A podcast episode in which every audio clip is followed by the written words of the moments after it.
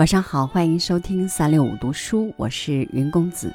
今晚来为您读汉德克的《试论疲倦》，邀您共赏。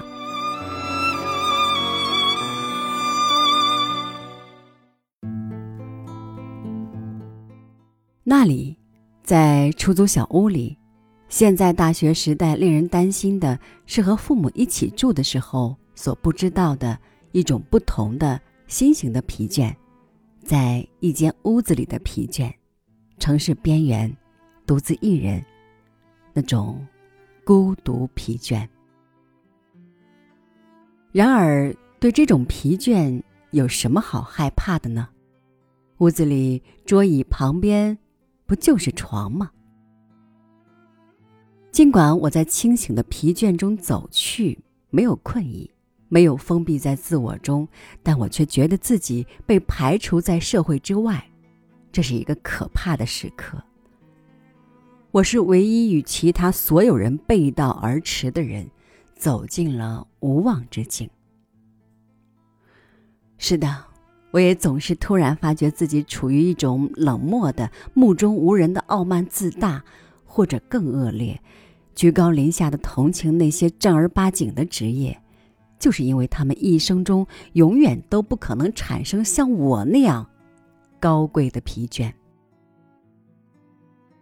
童年时，我像现在蹲着一样高的时候，在第一缕晨曦里和祖父走在同样的奥地利田间小路上，光着脚，既接近地面，又距离尘土里那些零零星星的凹坑像太空一样遥远。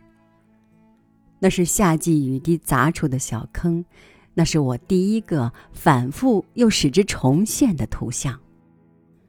即使我对一个人一无所知，可是疲倦却会在他的身上勾勒出他的历史。从前，在复活节之夜里。庆祝耶稣复活时，村里那些老年男子在教堂里趴在那个坟墓前，一条红色的锦缎披肩替代了蓝色的工作服，脖子后面的皮肤由于一生的辛勤劳累而被阳光晒黑、皴裂，裂纹和地上的一模一样。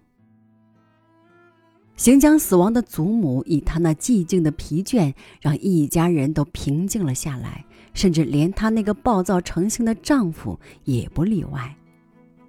在丽娜雷斯所有的夜晚，我观看着那许许多多被一起带到酒吧里的小孩子变得疲倦，没有了贪婪，手也不抓来抓去了，就是强打精神玩一玩。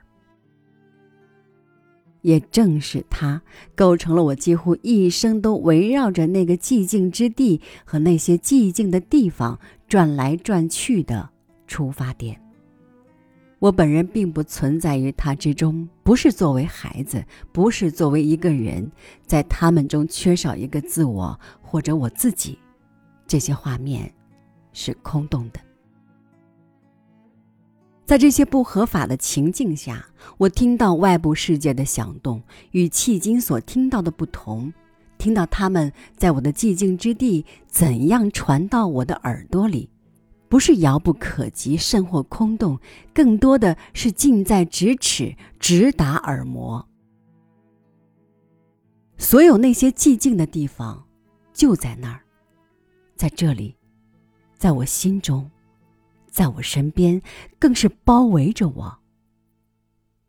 即使也有可能不像从前那样可以拥有、可以触及和可以闻到，也许。越发不适合当今的时代状况了。越发有抵抗力，也越发能够进行抵抗。你可以独自从自身中创造寂静的地方，根据具体情况，在喧闹中，在时而无以复加的扼杀精神的流言蜚语中，在听这个和那个课的时候，通过阅读伟大的和不太伟大的文学作品。这样的地方就会自然出现，会保护你。直到今天，只要遇到类似的情境，我依然会模仿本的做法，转过头看向别处，望着一个什么都没有的地方。只是我无声的讲出那句对天使说的话：“而天使在他的寂静的地方应该倾听的蠢话，通常都出自我本人之口。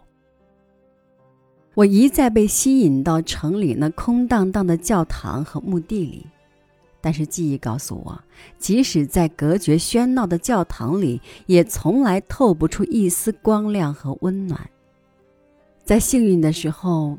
最多不过从旁边、从法医室里、从隔离栅栏间透出一缕柔和的微光和一丝短暂和安慰的烟雾，几乎是一种解脱，然后又穿行在外面的巨大喧闹中。我在盥洗室里遇到了我的双影人。自童年很早以来，我就知道它存在于某个我看不见的地方，有一天会遇到我，或是我遇到他。